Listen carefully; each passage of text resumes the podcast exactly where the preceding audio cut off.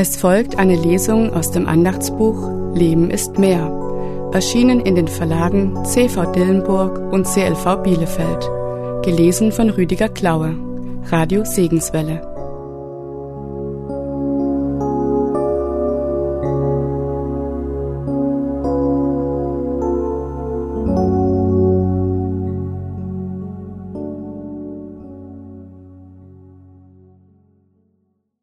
Zweiter März, Jeremia Kapitel 14, Vers 22.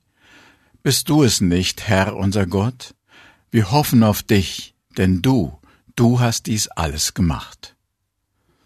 Alles Zufall, oder? James Garfield war der 20. Präsident der USA. Seine Amtszeit währte nicht lange.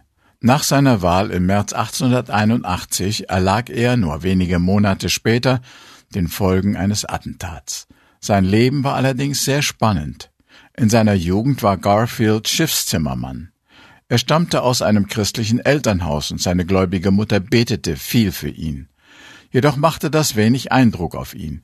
Er wollte sein Leben ohne Gott meistern, bis zu einem schicksalhaften Tag.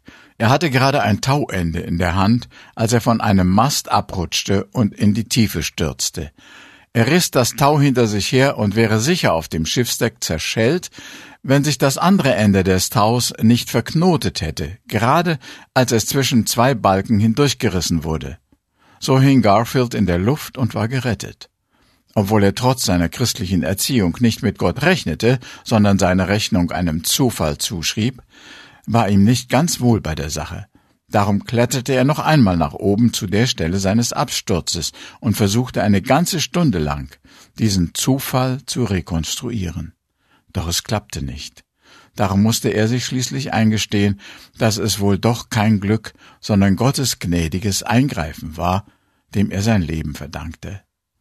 Dieses Erlebnis wurde für ihn zum Wendepunkt. Gott griff sichtbar und spürbar in das Leben Garfields ein, obwohl er doch eigentlich nichts von Gott wissen wollte.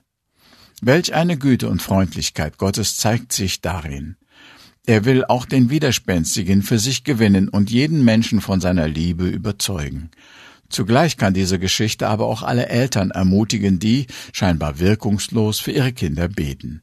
Bei Gott ist kein Ding unmöglich. Frage, Gibt es Menschen, für die Sie beten? Tipp. Lassen Sie sich von Gottes Liebe überzeugen. Bibellese Hesekiel Kapitel 18, Vers 21 bis 23. Wenn sich aber der Gottlose bekehrt von allen seinen Sünden, die er getan hat, und hält alle meine Gesetze und übt Recht und Gerechtigkeit, so soll er am Leben bleiben und nicht sterben. Es soll an alle seine Übertretungen, die er begangen hat, nicht gedacht werden, sondern er soll am Leben bleiben, um der Gerechtigkeit willen, die er getan hat. Meinst du, dass ich gefallen habe am Tode des Gottlosen, spricht Gott der Herr, und nicht vielmehr daran, dass er sich bekehrt von seinen Wegen und am Leben bleibt?